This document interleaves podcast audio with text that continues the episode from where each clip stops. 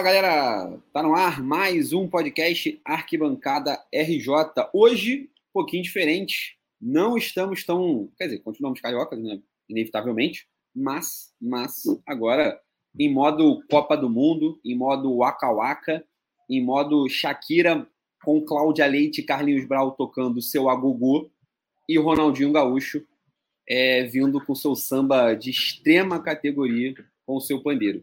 Então, esse é o clima tá? Imagine agora o Fuleco dançando, se você está ouvindo esse podcast, tá? Com a Cláudia Leite e a Shakira, beleza? Essa é a imagem que nós queremos na final da Copa do Mundo: Cláudia Leite, Shakira, Ronaldinho Gaúcho, Carlinhos Brau e Fuleco dançando loucamente após Neymar Júnior, o nosso bolsominion de estimação por escolha. Sim, não é momento de criticar, tá? Temos que ter uma postura ética, uma postura centrada, uma postura correta, que é o quê? Ignorar todos os, todos os problemas de Neymar Júnior e apoiá-lo até ele levantar o Hexa. Pós o Hexa, ou se perder também, aí a gente volta a xingar ele, volta a fazer é o que o povo brasileiro adora fazer, que é xingar os outros. Dito isso, toda esse, essa abertura, é, para o nosso podcast trazer nosso queridíssimo convidado, que já é quase membro do nosso podcast, que é o senhor Gabriel Gazu, o maior curitibano carioca da história do planeta Terra. Fala aí, Gabriel, tudo bom? Tudo ótimo. Excelente demais. Você esqueceu de mencionar, só que já trazendo essa referência, a Brahma às 8 horas da manhã está liberada para todas as áreas do país. No Rio de Janeiro já é liberado, já é comum, mas para o resto do país aí está liberado. A partir das 8 pode beber, se alcoolizar o quanto você quiser. Exato. Na verdade, na verdade, se quiser, tem jogo às 7 da manhã, né? Então já é jogo tem de Copa, irmão. Não do Brasil. Não do Brasil, mas ué. Mas pode beber também. Ah, mas Aqui um país. não é Catar. Já é. deixa crítica, já começa mais assim. um, mais um país de Gales e o Irã. Irá. Pede uma, pede uma cerveja, né? Pede uma cervejinha. Afinal de contas, o jogo vai ser uma merda. Então. Mas como é jogo de Copa do Mundo, iremos ver. É, o outro convidado, nosso outro participante aqui, é Guilherme, que está sempre com a gente aqui, mas para não falar de Fluminense hoje. Fala, Guilherme, tudo bom? Fala aí, rapaziada. Fala aí. Copa do Mundo, né? Aquele momento mágico onde as famílias se reúnem, os amigos se reúnem, bebem uma brama, né? A oportunidade perfeita aí, né, para você começar a introduzir aquela sua ficante no seu ciclo de amizades, na sua família, apresentar ela para sua avó, para sua tia, né? Então, só tome cuidado só tome cuidado para não levar mais de uma para a mesma roda de amigos, né? Isso pode gerar complicações. Então, selecione bem. Exatamente. Selecione bem, né? Faça um organograma, é, um calendário, né? Eu sugiro aí que uma ficante para cada ciclo de amigos e para cada jogo do, do, jogo do Brasil na fase de grupos fica legal. E aí, e aí se for para o mata-mata, você já faz no relacionamento um próprio mata-mata, né? Você vai dando um grau de importância. Qual das três da primeira fase merece ver assistir as oitavas com você? E as quartas? Qual que você vai levar para a final? Você já cria ali uma. Pode já faz um, entendeu? Já dou aqui a dica também, às vezes, de dividir por jogo, meu guerreiro. Pô, não é Brasil? Pode ser X. Brasil? Agora é Y. Então vai escolhendo aí. Importante. Estratégia... Mas isso, claro, se você, se você for um cafajeste, né? Se você for um homem Ou sério. Né? É, é, isso também. Né? Se você for uma pessoa séria, como nós três aqui somos, você não vai fazer uma coisa dessa. Né? Jamais. Deixa aí importante, importante a dica para os ouvintes. É, mas, infelizmente, a gente também fala de futebol aqui nesse podcast. Vamos.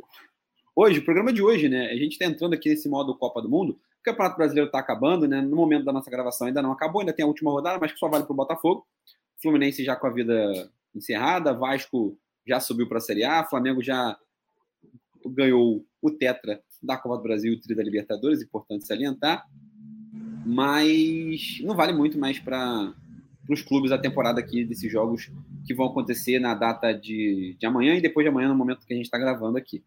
Mas vamos falar de Copa do Mundo. Vamos falar de Brasil primeiro, nesse primeiro episódio, do pré-Copa.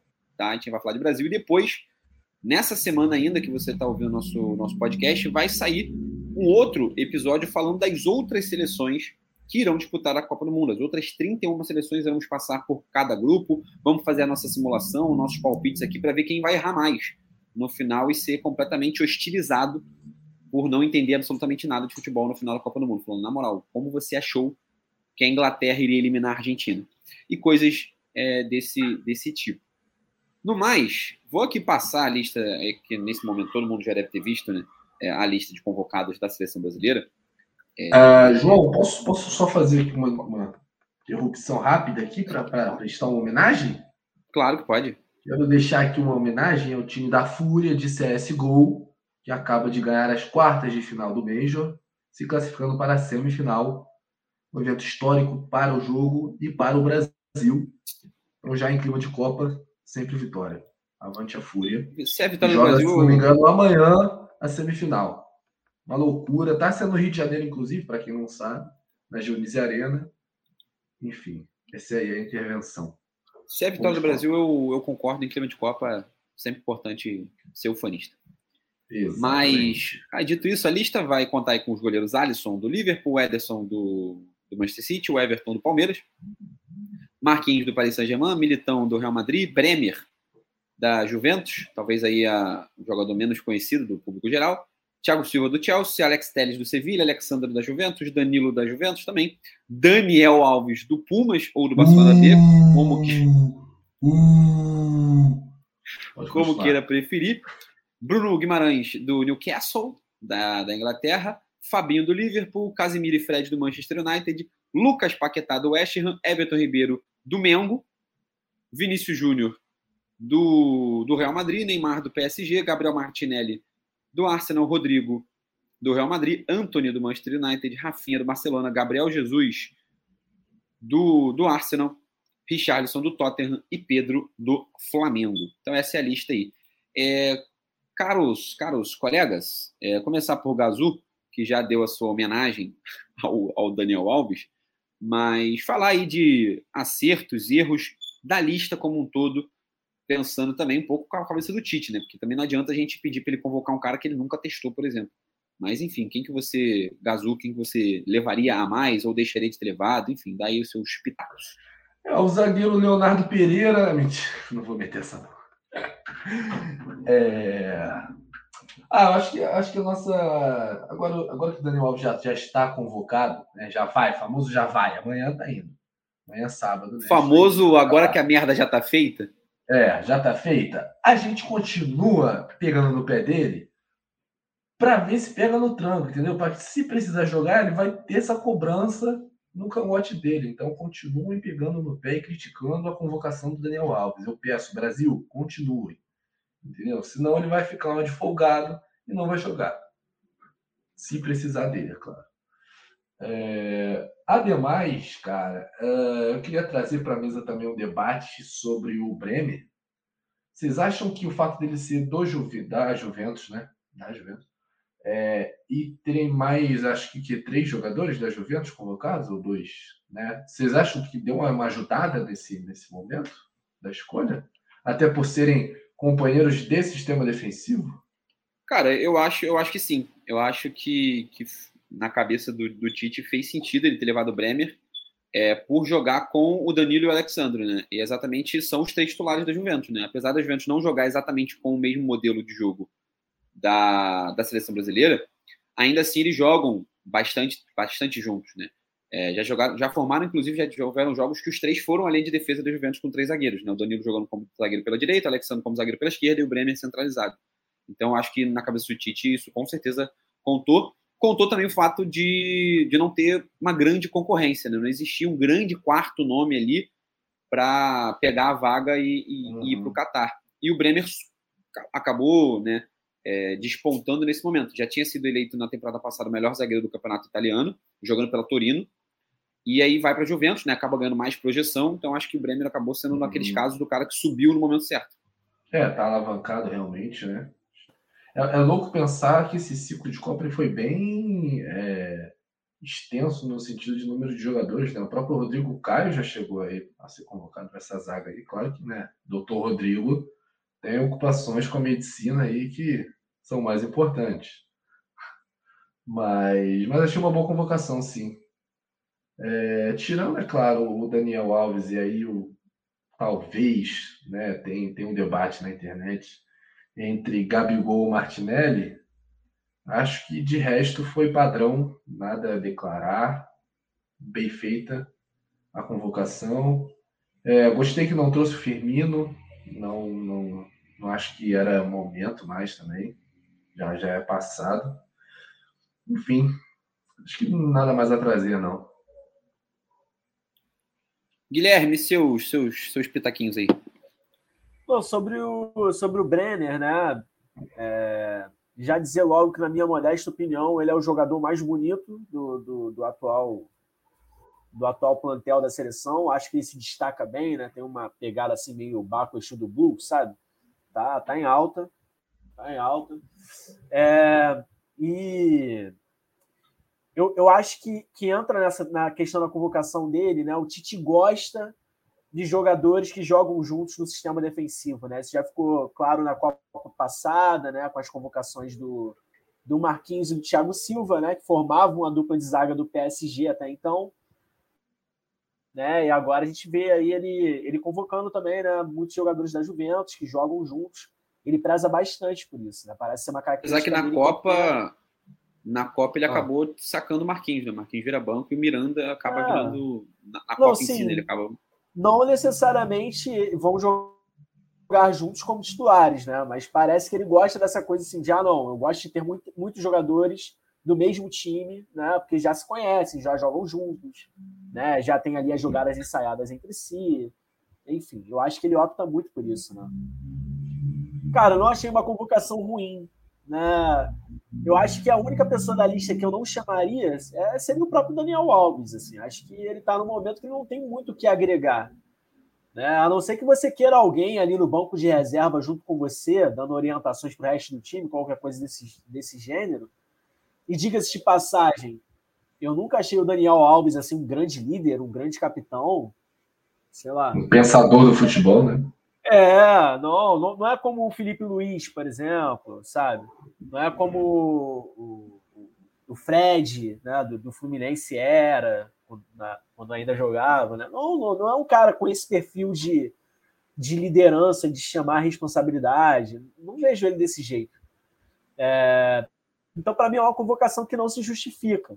Não se justifica, não se justifica, não se justifica sob nenhuma sobre nenhuma ótica, né? O Éder Militão pode, pode fazer lateral direita reserva numa, numa eventual emergência. Eu acho que valeria a pena o Tite convocar mais um zagueiro, já que falta tanto lateral direito, né? Convocava mais, uma, mais um zagueiro numa eventual emergência, improvisasse o, o Éder Militão. Mas, Ele chegou a testar, agora, né? Agora a merda já tá feita e vamos que vamos. É, ele chega a testar, ele, fa... ele chega a usar o Éder Militão nos últimos amistosos, né? No último amistoso, né? É, não, não usou contra, contra a Tunísia, mas antes da, da Tunísia contra a Gana, contra a Gana. Ele utiliza isso, isso foi. Ele, ele joga com esse, com esse sistema com o Éder Militão pela lateral direita, porque muita gente achou que, que poderia utilizar isso, né?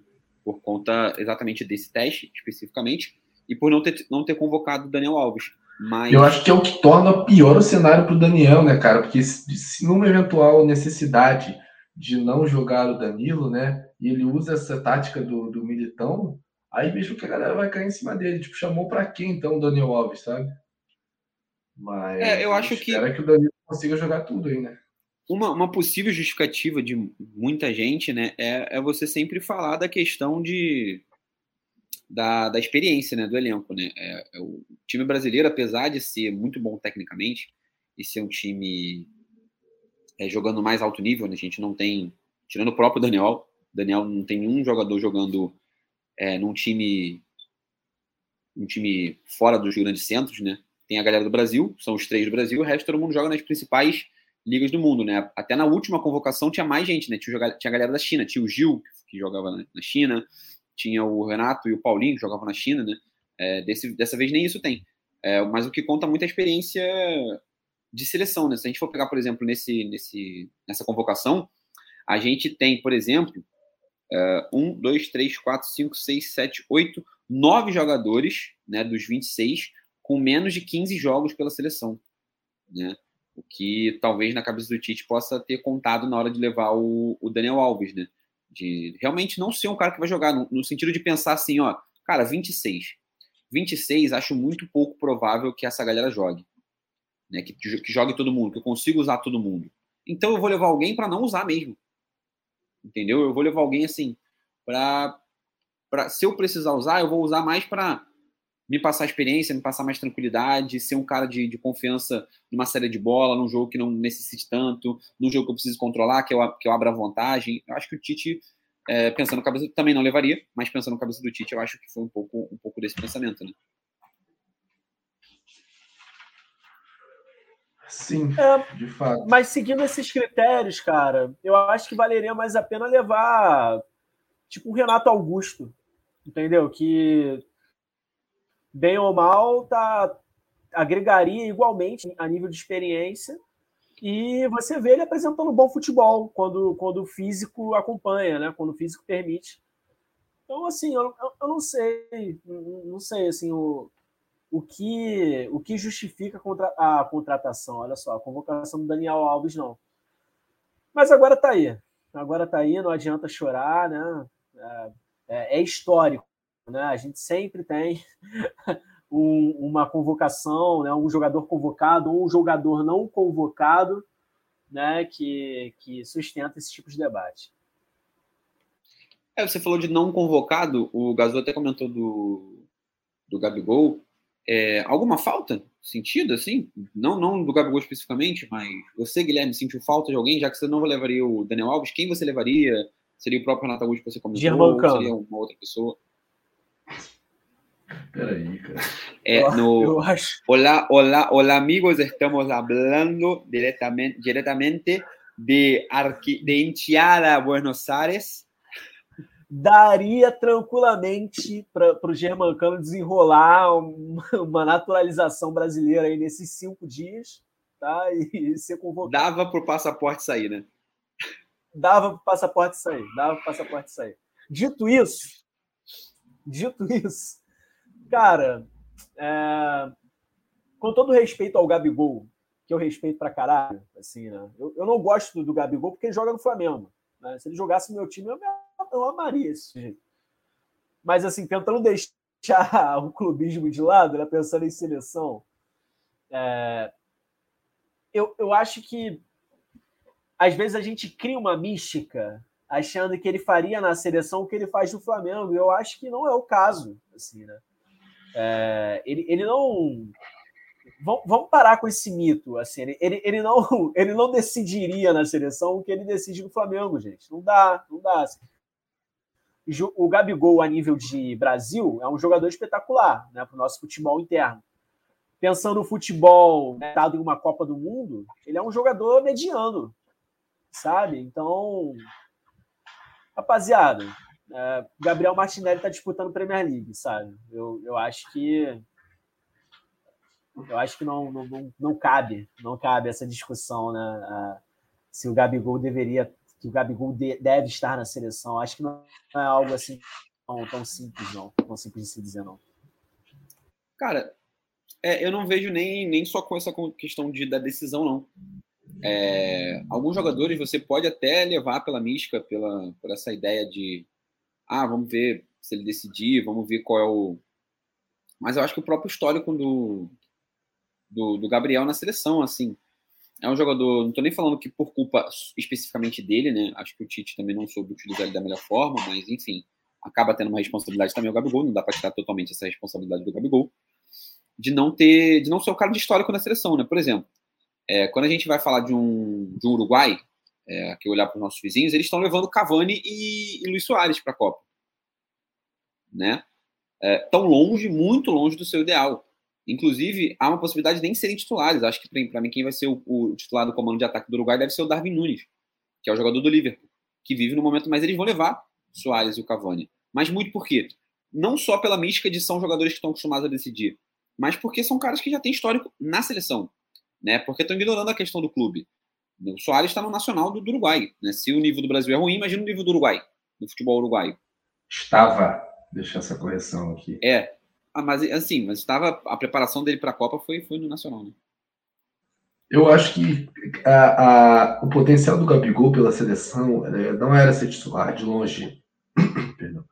De longe ser titular, mas é, eu acho que tem uma opção no banco de um cara que agora, em 2022, não só sabe fazer a posição do 9, como a posição de, de, de 9 flutuante ali, né? Que é, mas você não acha que na seleção. Pouco, mas agora foi mais explorado esse lado dele. Então, você não acha que na seleção tem gente que faz isso melhor?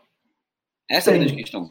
Tem, sim. Só que, Entendeu? como eu falei, por isso que ele não seria titular. Mas às vezes uma carta na manga ali, né, cara? Que eu acho é, que seja acho... um Cavani e um, e um Luiz Soares, óbvio. Não estou é, botando. É, mas, acho, é, mas eu acho que seria uma carta. Cidadãos, aí. É, mas acho que seria uma carta na manga mais populista. E o Tite não precisa ser populista, né? Ah, e com magia, né? Ele já não vai ficar. Ele tem... É, mas eu acho que seria muito mais isso. A galera passional, obviamente, tem tudo direito. Não vou, não vou, não estou aqui para julgar a passionalidade do torcedor brasileiro, porque teve, teve muito torcedor que não é torcedor do, do Flamengo, né? Pedindo o Gabi na, na convocação. Sim, teve, isso é verdade. Né? É, foi um movimento, exemplo, um movimento, é, foi um movimento da internet como um todo, né?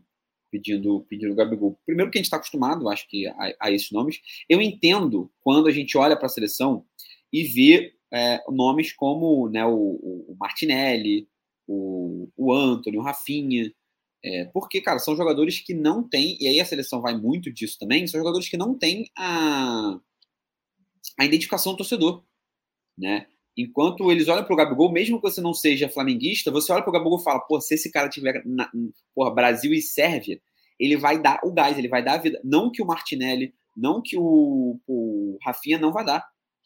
Eu tenho certeza que, que eles, olha o papinho, que eles vão dar.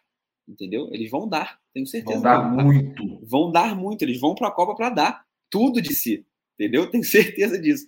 Mas, entendeu? A, a, a gente olha para o Gabigol e fala, pô, o Gabigol daria mais. Entendeu? O Gabigol tem essa identificação com o torcedor. Ele é maluco, pô, ele é maluco. Não consegui não rir.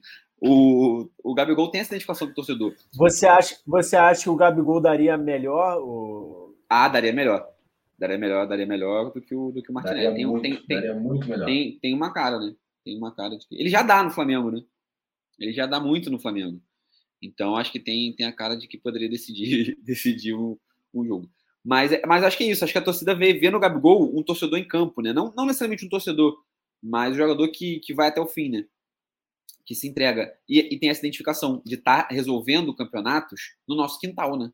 No nosso quintal. Ah, beleza, Martinelli foi eleito o melhor jogador do mês na Premier League. Pro torcedor médio, foda-se.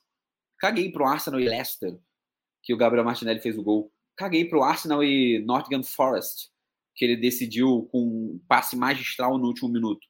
A galera quer saber, pô, o, que o Gabigol fez o gol no Cariocão. Isso vai repercutir no povo maior do que qualquer atuação do Gabriel Martinelli. Mas aí é óbvio, o papel do Tite não é ir pensar com a galera com a cabeça da, da maioria, né? É pensar com, com o melhor que ele pode Vocês levar para a acham que qualquer outro é, técnico poderia não levar o Gabriel Jesus?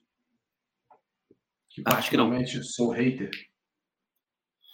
Acho que não, o Gabriel Jesus não, começou muito ele, bem a temporada. Ele tá no momento muito bom, é isso aí. Ele tá no momento muito bom no, no Arsenal, assim. Ele é o segundo maior é. artilheiro dessa, dessa seleção. Não, acho que começou bem no Arsenal, mas agora deu uma caída. Ah, mas também porque é, era comum, e né? Um histórico horroroso, o pior histórico de camisa 9 da seleção brasileira, da história da seleção brasileira. Ah, mas eu acho que ele, ele, ele era jogado de 9 sem ser um 9, agora, enfim, é um 9. E, e é o cara que eu não, não, vejo como mal, não. Acho que, por exemplo, no, no Arsenal ele tem Vou até pegar os números aqui só para não, não passar nada errado. Ele tem 11 participações em gols em 13 jogos na temporada. É um número muito alto. Entendeu? E pro ele líder, não vai ser o 9 titular, né? Para o líder do campeonato mais difícil do mundo.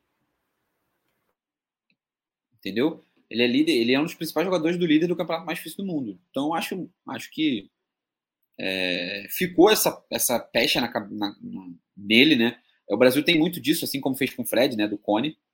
É, ainda bem que a história deu tempo para o Fred apagar essa, essa história. Mas com o Gabriel Jesus eu acho que é a mesma coisa. Eu acho o Gabriel Jesus um baita jogador. Acho o Gabriel Jesus um jogador melhor até que o Richardson. Talvez só aí a questão de, de ajuste mesmo do que talvez o Richardson tenha conseguido fazer na ausência do Gabriel Jesus mais na seleção. E aí isso conta muito pro Tite, para mim tem que contar mesmo. Né? O que o jogador consegue entregar na seleção. E tem uma questão acho, que a gente não pode ignorar também, cara. Tem uma questão na, na, na, maneira como a gente vê esses, esses jogadores, principalmente os que estão jogando lá fora, né, que estão assim tão distantes pra gente, que a gente não pode ignorar que é a questão do marketing pessoal. Assim, é, é, é, é bizarro. Por exemplo, o Richarlison.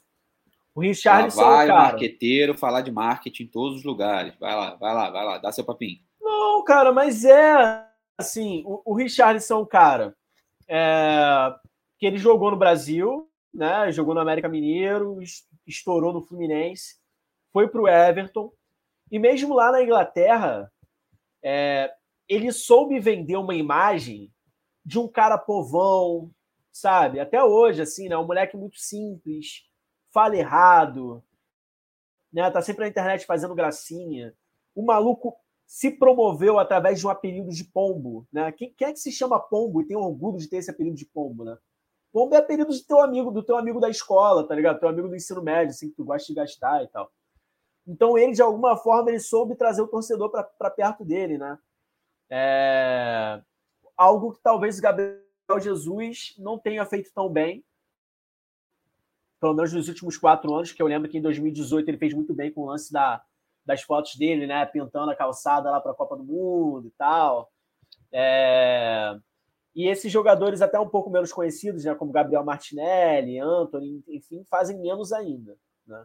Mas existe esse dado também, existe esse dado e que influencia muito na, na maneira como a gente avalia esses jogadores, sabe? que às vezes não está ligado aos números ali de dentro de campo, né? Está tá ligado muito à, à, identificação que a gente tem com eles ou não. É, mas acho que passa muito também do próprio jogador, né? Não sei se o, no caso do Richardson, não sei se ele se ele pensa isso como uma forma de vender. Eu acho que pode ser que alguém tenha chegado para ele, ele, pode ser que uma forma alguém tenha ele falado. Ele pode que, não pensar. Que deu certo. Mas alguém pensa. Não, isso eu não tenho dúvida. Entendeu?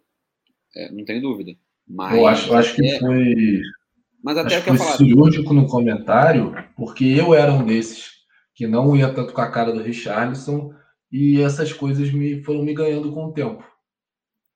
É, mas eu acho que até pela, por essa questão, por exemplo, de estar tá sempre provocando a Argentina quando ganhava, né, de postar um, um se busca, né, quando ganhou da Argentina, quando o Brasil ganhou a Copa América, né, então acho que é um cara que sempre vibrou, sempre vibrou muito com a seleção. É, mas acho que faz parte muito também da, do que é o jogador, né? Se a gente for, for ver, por exemplo, esse ano na, na estreia dele na Champions, né, que ele faz os dois gols, gol da vitória do Tottenham, ele já chora ali mesmo em campo, não é um jogador que, que, que resguardou as emoções para ter no. O cara que, que, vai soltando as emoções ali mesmo em campo, né? Então não. É, pode ser que isso seja. Obviamente, isso é aproveitado, mas faz muito também da, da característica do jogador. Falando mais de, de, de bola, é, o time titular do Brasil não deve ter muita alteração do que foi nos últimos amistosos. É, acho que o Brasil, e aí o time base do Brasil deve ser Alisson no gol. Na zaga, Thiago Silva e Marquinhos. As laterais devem ser Danilo e Alexandro. A volância com Casemiro. E aí talvez, aí esse segundo homem de meio campo talvez seja grande a grande incógnita, né? Se vai ser Bruno Guimarães ou Fred. Neymar, Paquetá, Vini Júnior, Richarlison e Rafinha. Então acho que esse deve ser o time, o time titular do Brasil. E aí fazer a pergunta para vocês se mudariam algo, se de quem vocês escolheriam, Bruno Guimarães ou Fred, enfim. Sim, mudaria. Fala, Gazu, então. Alguns. É, acho que a parte de trás de fato está definida, mas eu iria de Militão no lugar do Thiago Silva vive uma fase melhor, inclusive marcou gol, acho que nos últimos dois jogos do Real Madrid, o Militão. É, apesar de é, ter certeza de que o Thiago Silva é melhor do que ele, é mais jogador, mas acho que o Militão está em melhor fase. É, e eu iria de um volante de, de é, como chama de de função, de função não, de um volante de raiz, digamos assim, esqueci a palavra, que é o Casemiro, e só. Iria de Paquetá, Neymar, Anthony, Vini Júnior e Richarlison. Mas é eu, eu acho que ele, mesmo, é, ele testou isso contra a Gana, né? Forte, nosso forte é ataque, tá ligado? É massacrar e meter cinco gols. É, a última vez que a gente pensou isso, a última vez que a gente pensou isso foi Alemanha 7, Brasil 1. Peças, peças e peças. Entendeu? Peças e peças. É, mas, mas eu não vejo o Brasil sendo defensivo, não, cara, com, com, com Fred ou Bruno Guimarães ali. É, vão ser volantes que vão dar sequência para sair jogando ali. Acho que dificilmente o Brasil joga. Quer dizer, dificilmente não. O Brasil joga recuado em hipótese nenhuma. Até por ser pentacampeão, até por ser Brasil. É, qualquer time que entrar com o Brasil vai dar a responsabilidade de propor o jogo para o Brasil. Né? Acho que qualquer um do mundo. Talvez hoje, talvez a Alemanha, a França, e acho que só. Acho que para por aí. Eu acho. Todas as outras seleções vão dar a obrigação do Brasil. ao Brasil, você é o Brasil, propõe o jogo aí, mesmo que a minha seleção seja boa, vai lá, propõe o jogo, você é o Brasil, eu sou só a Bélgica, eu sou só a Argentina, vai lá, propõe o jogo. É, eu não vejo outras seleções vindo para cima do Brasil, não, e tentando encurrar o Brasil. É, acho que, que o Brasil, com, com o Casimiro e com outro volante ali, acho que ele dá, porque o Brasil dá uma, uma dinâmica legal, porque o Brasil já ataca com quatro jogadores, né, naturalmente. Ele já vai ter ali o tempo todo é, Paquetá, Neymar, Vini, quatro não, desculpa, com cinco jogadores, né? Ele vai ter o tempo todo Paquetá, Vini, é, Rafinha, Richarlison, quem jogar por ali vai estar tá atacando o tempo todo. É, e aí e, e, tem um sistema defensivo de dois laterais que não atacam, né? Que não são dois laterais de, de linha de fundo, que é uma coisa que também né, estranha a gente aqui no Brasil. São dois jogadores que vão construir muito mais por dentro, né? Do que serem muito mais defensivos, vão estar muito mais ali preocupados em, olha, é, vai lá, Vini, joga, vai para cima, Neymar, Paquetá não precisa Sim, voltar totalmente. tanto e a gente segura aqui atrás. Entendeu? Então acho que não precisa botar mais um cara para frente, porque você corre o risco de, de, acontecer de ser um time desequilibrado, né? Que foi o que aconteceu, por exemplo, em parte do jogo contra a Gana. Beleza, a gente tem a amostragem de um jogo, mas é a amostragem que a gente tem. Né? Uhum. Guilherme, o que, que, você é acha? Deu para ter, né? Cara, não sei se eu mexeria muito nesse time base, não. Não sei se mexeria muito nesse time base, não. Talvez o Bruno Guimarães no lugar do Fred, mas acho que é um time que é coerente com tudo que o Tite vem construindo até aqui. Né? Seleção, a gente costuma falar que seleção é momento, né? Eu já acho que seleção não é momento, eu já acho que seleção é grupo, é construção ao longo de quatro anos, sabe? É lógico, né? Se convocar um Daniel Alves, né, que vive um momento. não dá nem para falar que é ruim, né? É, é, é, porque assim, ele é um bem jogador em atividade mesmo, né? Por isso eu acho incabível. Mas, por exemplo, uh, por mais que o Éder Militão esteja numa fase muito boa, nos últimos quatro anos, a zaga titular foi Thiago Silva, né? Junto com o Marquinhos, assim, e, tem dando certo, né? Então, eu acho que tem que se manter coerente né, com, com o que vem dando certo até aqui, com o que vem acontecendo até aqui, com esse processo de quatro anos vivido. E lógico, né, não dá para ser teimoso no sentido de morrer abraçado com o que vem dando errado. Então chegou na Copa, né, Thiago Silva, Marquinhos, é, é, Fred, Bruno Guimarães, Danilo, enfim, qualquer jogador né, começou a não corresponder à altura, troca, né, mexe-se nas peças.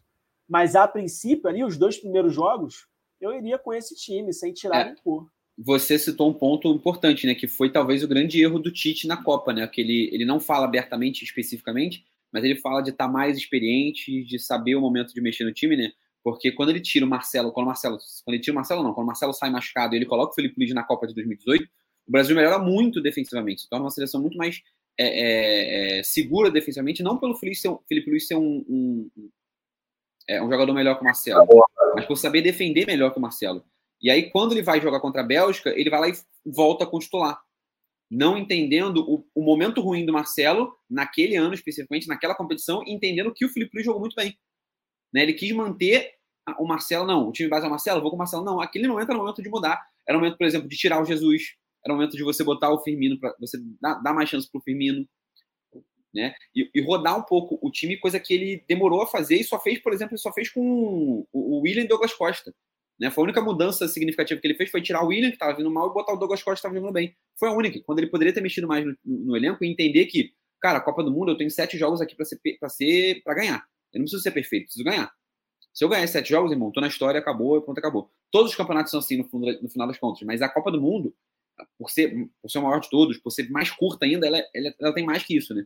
Se a gente for lembrar, por exemplo, os últimos campeões do mundo, fizeram jogos ruins. Né? Se a gente for lembrar a Alemanha em 2014, quase foi eliminada para a Argélia nas oitavas de final.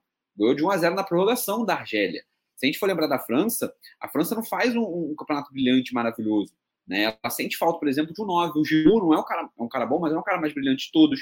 Então a França sentiu falta de ter um 9 ali. É, o Mbappé não foi esse, esse colosso todo na Copa do Mundo como ele é hoje, né? Ele não foi nem sequer o principal jogador da, da França naquela competição. Jogou muito, jogou bem, mas não foi. Para mim, o Griezmann jogou mais, o Kanté jogou mais. É, e fez jogos ruins na primeira fase, é, a França. Então, só vai brilhar mais para frente. Então, acho que, que faltou isso um pouco do, do Tite. E talvez isso seja o grande trunfo do Brasil em relação a outras Copas do Mundo, que é pela primeira vez chegar com um técnico experiente, né?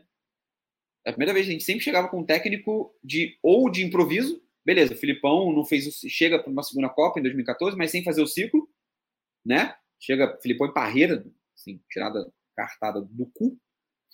E, e primeira vez que a gente chega com um cara que fez uma fez um outro ciclo, né? Fez metade, mas beleza, mas participou em boa parte do outro ciclo e fez um ciclo completo, completo já tendo uma experiência de Copa. Então, é a primeira vez, acho que isso pode ser um diferencial para a seleção. É, enfim, queria saber o que, que vocês acham, o que, que você acha, Guilherme, dessa, dessa questão.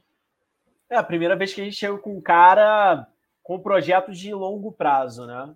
Projetos de longo prazo, que é, experiência, pô, Parreira e Filipão tinham muita também, né? É, tanto em 2006 quanto em 2014. É, 2010 é que o Dunga foi inventado, né? é, mas. Vídeo meme do Dunga burro. Exatamente, exatamente. Mas primeira vez assim que eu vejo, né, que eu tenho lembrança desse, desse projeto de longo prazo, um técnico dirigindo o Brasil em duas Copas consecutivas, enfim. Vamos ver no que vai dar, né? Eu acho que a grande vantagem é justamente essa: ele tem um grupo na mão.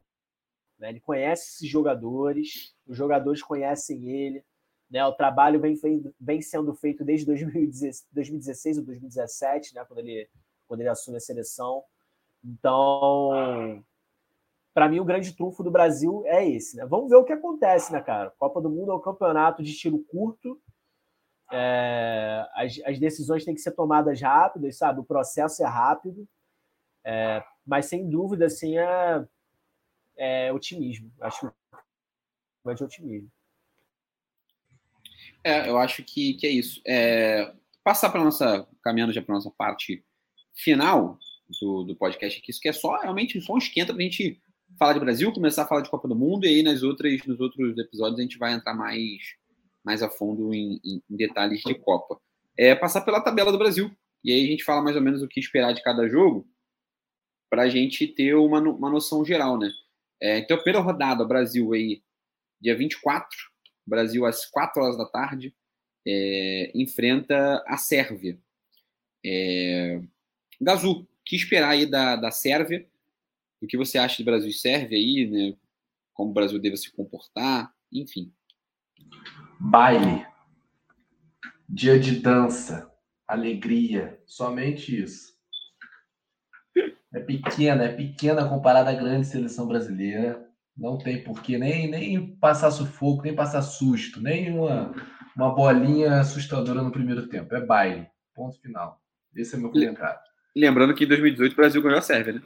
A gente pegou Óbvio, a Sérvia na Vai Copa ganhar quantas Copas cair no grupo, vai tomar pau todas elas. Não tem, não tem gol, comparação. Gol, gol de Thiago Silva e de Paulinho. 2 a 0 Daqui Brasil. Daqui a 20 anos surgiu uma, uma geração da Sérvia. Pô, só os caras top. Ainda assim vai tomar a pau do Brasil. É isso Guilherme. que eu dizer.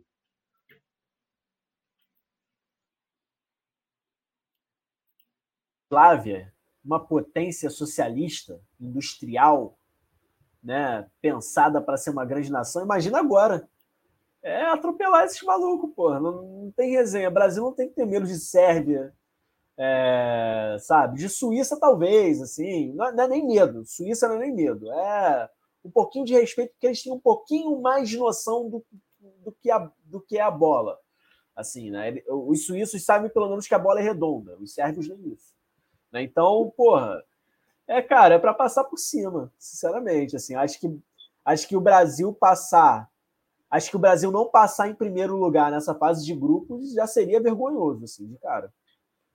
É, eu sou menos, menos otimista que vocês. Eu acho, eu acho que a Sérvia vai ser o jogo mais difícil da, da nossa primeira fase. Gosto, vou deixar para falar mais de Sérvia dos times especificamente no, no, próximo, no, no próximo episódio, mas acho o time da Sérvia o mais complicadinho aí também por encaixe de jogo.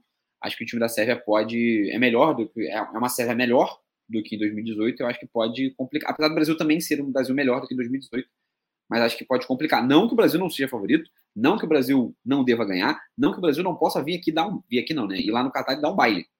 Mas acho que a Sérvia vai ser o jogo mais, mais complicado. Na segunda rodada, o Brasil enfrenta a Suíça.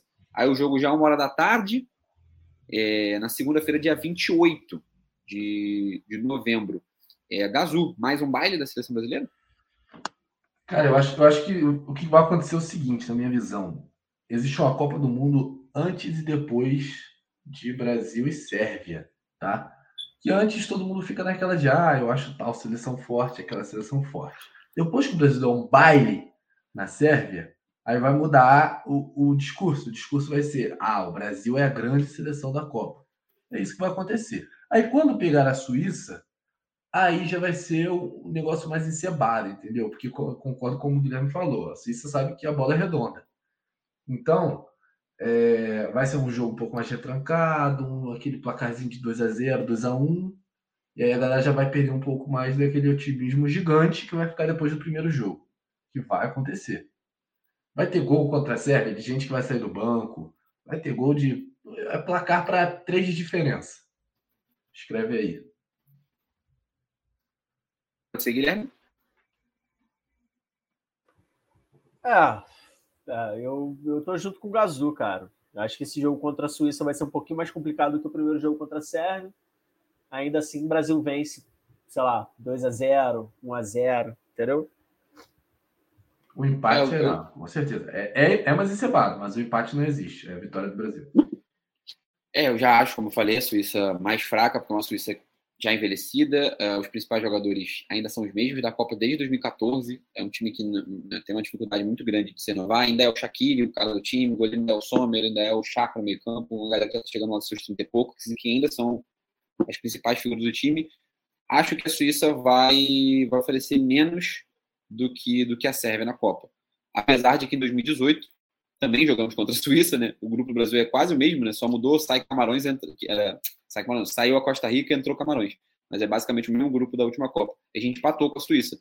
Apesar desse empate, eu acho que se fosse apostar numa inversão, acho que nessa Copa, uma inversão de resultados, talvez um empate com a Sérvia, uma vitória contra a Suíça, talvez fosse mais, mais próximo do, do que vão chegar para essa Copa. Mas, de novo, mesma coisa, o Brasil muito favorito contra a Suíça, é, não dá, é o que o Guilherme falou, isso é, é, fato, não dá o Brasil não sonhar, não esperar, não, não jogar, não saber que é extremamente favorito para ser líder do grupo. E aí, última rodada, dia. Deixa eu pegar a sua data aqui exatamente. Dia 2, dia 2, às 4 horas da tarde, Camarões e Brasil. Última rodada, Brasil fechar a fase de grupos, e aí sim, e aí sim, aí se o Brasil der um vareio de bola, é, a seleção de Camarões chega, chegou classificando ali na Bacia das Almas. É bem verdade, também fala, falamos mais sobre isso, mas é bem verdade que, que classificou na Bacia das Almas lá na eliminatória africana no gol no último minuto, mas é, não é uma boa seleção. É, longe de, de, ser uma boa seleção, é, vive um momento inconstante, foi mal no, nesse ano de 2022 na Copa das Nações Africanas, enfim. Acho que o Brasil aí sim pode ser, pode ser o jogo para o Brasil golear. Pode ser um jogo para o jogar com o time reserva, pode ser um jogo para o Brasil variar um pouco a escalação, pode ser um jogo para o Brasil testar talvez uma formação dentro da própria Copa do Mundo, já vindo de dois resultados positivos. Acho que tudo isso depende muito do jogo serve suíço, obviamente, mas acho que é um jogo bem mais tranquilo do Brasil, muito mais acessível. Lembrando que também se enfrentaram recentemente Copa do Mundo, aqui no Brasil em 2014, deu o Brasil 4 a 1 é, contra a seleção de Camarões, gols de Neymar, Fred e Fernandinho.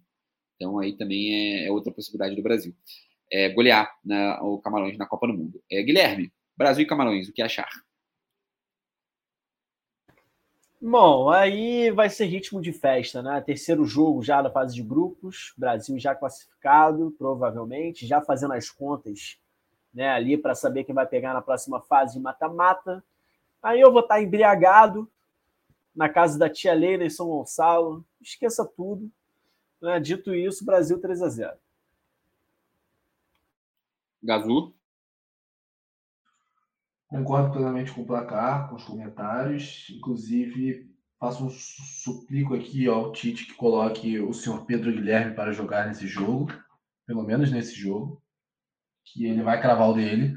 Gostaria também de ver o menino Rodrigo Elaraio jogando esse jogo também, que também vai cravar o dele.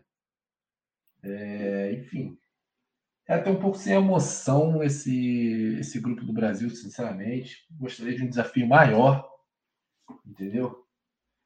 Porque vai ser avassalador. Vai ser avassalador. Aí, quando chegar no mata-mata, aí, meu amigo, não passa nem. Aí, aí chegaremos passa nem o alfinete. Aí é onde.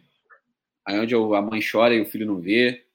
Isso, aí mesmo. É criança de colo correndo. É criança é, de colo loucura. correndo desesperada. É Daniel Alves marcando. Começa a mãe chora e o filho não vê, João. Não, para você ver, a mãe chora, para você ver a loucura que é. A que ponto chegamos? Para você ver, é a mãe que tá chorando, o filho não tá vendo. Você tá... é, é aquela é mãe aquele... idosa. Né? Água, pedra, mole dura. Porra. Isso aí. Água dura em pedra mole, tanto fura até que vai embora. É isso aí. Confesso que eu não tenho estudado aqui na minha cabeça o, o chaveamento, enfim, mas gostaria de pegar o senhor Kevin De Bruyne no mata-mata. Uh, eu não lembro se é possível. Eu não lembro, mas. Se não for é. possível, é... alô, FIFA! Muda aí. Vamos mudar isso aí. Queremos não, é possível. Esse é possível confronto. Quero que aconteça. Quero que é, aconteça. vai depender aí quem for primeiro, quem for segundo. Na, na, semana que vem a gente vai fazer, no próximo episódio, né? A gente vai, vai fazer aí um, simula, um simulador de, de, da Copa, ver quem, quais são os confrontos e tudo mais. Simular quem vai perder para o Brasil na. É importante simular quem vai perder para o Brasil na final da Copa do Mundo. Sim, perfeito. Galera, ao Posso lançar uma polêmica? Pode, pode lançar uma polêmica. Essa Copa não deveria estar acontecendo no Catar, tá? Acho que a gente não Pô, pode. Eu achei que você ia lançar uma polêmica. Eu, eu, achei que você ia lançar uma polêmica. É? Você só foi sensato. Acho que a gente Parabéns. não pode. Acho que a gente não pode encerrar o programa sem, sem citar esse dado, tá? Eu, cara, eu comentei isso hoje no trabalho, hoje, cara um país onde não se pode beber, não se pode beijar em público, não se pode, ah, enfim, não, não, não aceita, né, pessoas que pessoas do mesmo gênero, né, se relacionem. Cara, tem tudo para dar errado, assim, tem tudo para dar merda, tem tudo para ser um verdadeiro é, então, eu acho que, que eu acho lá. que eu acho que na, na, na, hora da, na hora da festa isso passa, isso passa, sendo sendo muito sincero. É, vai ter um outro caso ali de, de de abuso, de constrangimento, de alguém, casos pessoais, mas no geral, a visão geral do evento vai acabar sendo, sendo um sucesso porque é a Copa do Mundo, assim como foi a Copa do Mundo na Rússia, assim como foi a Olimpíada em outros lugares, também não tinha a mesma, a mesma abertura, mas é, é, fica o registro né, de que não era para ter assistido, tendo uma Copa no Catar, não por conta do povo Catar, enfim, não tem nada longe disso, é, nenhuma questão, com, com, tem nenhum problema com, com o povo Catar, é, mas é importante saber né, que foi compra, compra de votos, é entender que agora a gente vê é, declarações do Joseph Butler, é, corrupto lá da, da, FIFA, dizendo que foi um erro do Qatar. Óbvio que foi um erro, todo mundo sabia que foi na época, todo mundo, quando ele era presidente, todo mundo sabia que foi um erro. Era muito melhor levar o Mundial para a Austrália, que era quem estava concorrendo na época, do que fazer esse Mundial no Qatar. Num clima ruim para acontecer o futebol, num evento mundial, num, num, numa data ruim. Esse Mundial agora, em novembro, ele é péssimo, inclusive para nós trabalhadores, inclusive deixar esse, esse, esse relato aí, né? Se fosse no meio do ano, eu estaria de férias, eu ia ver todos os jogos da Copa. Tudo, Agora né? eu vou ter que conciliar com o trabalho. Aí, irmão, eu sou professor, eu, eu só virei professor para poder estar de férias na Copa do Mundo.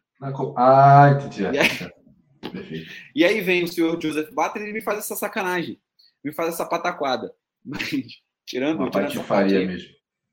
As, as denúncias de, de trabalho escravo, as inúmeras mortes em, nas obras dos estádios, enfim. A gente tem, podia fazer um outro podcast só sobre, não falando de futebol, mas elencando motivos para a Copa não ser no Catar. Perfeitamente. Inclusive, mas... deixar aqui no ar uma sugestão de tema aí para os próximos episódios, tá? O quão antipática essa seleção pode ser para o torcedor minimamente consciente. Que a gente tem umas figuras. Denúncia! vestindo a nossa camisa bem complicada já. Como falei no início, no ar, ignorarei, ignorarei tudo que estes homens fizerem até lá. Se me trouxerem o Hexa, o pano estará pronto para ser passado. Você não acha que dá para dar uma focada em algumas peças, não, Guilherme, para se inspirar? Dá, dá, acho que dá. Dá, né? Eu acho que dá. Até pelo, até pelo peso que eles podem ter em campo, sabe? Acho que não vai ser uma seleção é, Neymar mais 10. Longe disso, muito longe disso. Então acho que dá para se inspirar em algumas peças ali. Comprar uma camisa de Vinícius Júnior, uma camisa de. Até do próprio Richardson, né? Como você falou, tá no, no coração do povo. Enfim. Mas é complicado. É isso. É, não, isso Mas acho que eu concordo com o João. Acho que não vai acontecer nada muito é, grave dentro dos estádios, no meio dos jogos, etc. Sabe? Não vai, não é, vai sair gente presa, sabe como? Não vão prender o Harry Kane com a.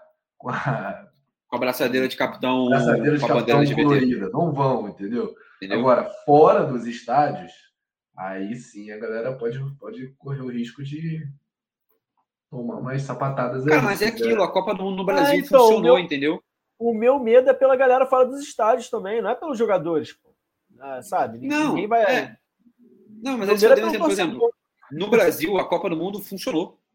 Mesmo para a torcida, funcionou transporte, funcionou alimentação, funcionou é, os hotéis. O evento em si, ele acaba funcionando. Entende? Ele acaba funcionando. Ele, ele vira uma bolha à parte. Assim como no Brasil, vai no Catar. É, é, é falo isso felizmente? Não, longe disso. Mas vai acontecer. Vai ser o primeiro, vai ser o primeiro, é, a primeira Copa que, é, que não vai ter álcool nos estádios? Cara, é, se possível, é provável. Oficialmente. Única, né? Oficialmente. É, não sei, não dá para cravar, né? Vai que é, verdade, futuro. Não, não vou cravar. Vai que no futuro a Arábia Saudita compra uma Copa aí, mete outra Copa no Oriente Médio. Bota minha mão no fogo, não. Realmente. Mas é isso, galera. Vamos batendo aqui 52 minutos de programa. Mais algo a ser acrescentado para falar de Brasil, de prévia, do que esperar, enfim. Fala aí um pouco do sentimento é, de vocês para Copa. Se vocês é quiserem, algo próximo de vocês. Canarinho Pistola. Quem criticar o Tite agora, agora, hoje, dia. Dia hoje. Dia 11 de novembro, se, se você está criticando o Tite, você é um arrombado, entendeu? Esqueça, agora é só torcer, torcer, torcer. Se acontecer alguma coisa ruim, aí tá liberado, pode criticar só depois. É a décima geração dele, só depois. Antes. Seremos, resu seremos resultadistas nos comentários? Sim, seremos. Sim, muita coisa. Mas tem que esperar o resultado. Não tem jeito. A nossa afeição pela seleção depende dos resultados? Sim, exatamente. É isso aí. Parabéns Também, pela sua conclusão. Exatamente. Guilherme. Eu acho que a Copa do Mundo é um momento mágico, cara. É um momento mágico, assim, por diversas questões, né? É...